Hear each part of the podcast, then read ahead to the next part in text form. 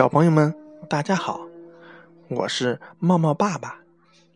又到了周一国学时间了。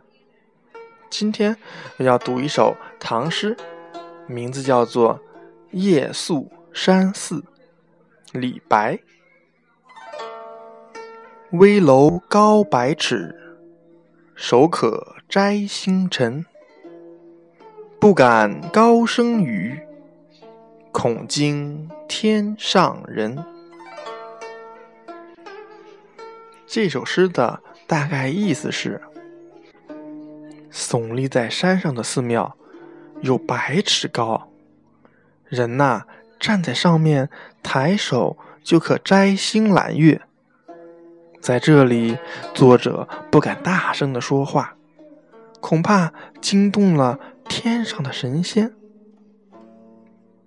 这首诗描绘的是作者李白。深夜寄宿在深山的一个寺庙里，突发奇想而写的诗。诗的前两句是从视觉感受上写出了楼高。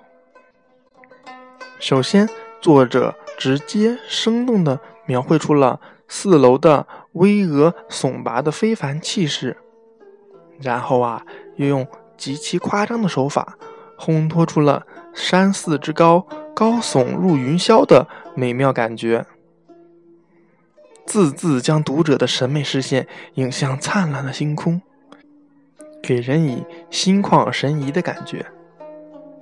诗的后两句从听觉上进一步烘托出了楼高，诗人不敢和生怕的心理描绘出了山寺与天上人之间有如此之近，这样的山高。就不言而喻了。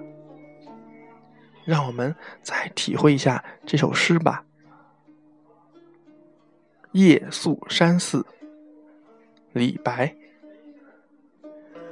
危楼高百尺，手可摘星辰。不敢高声语，恐惊天上人。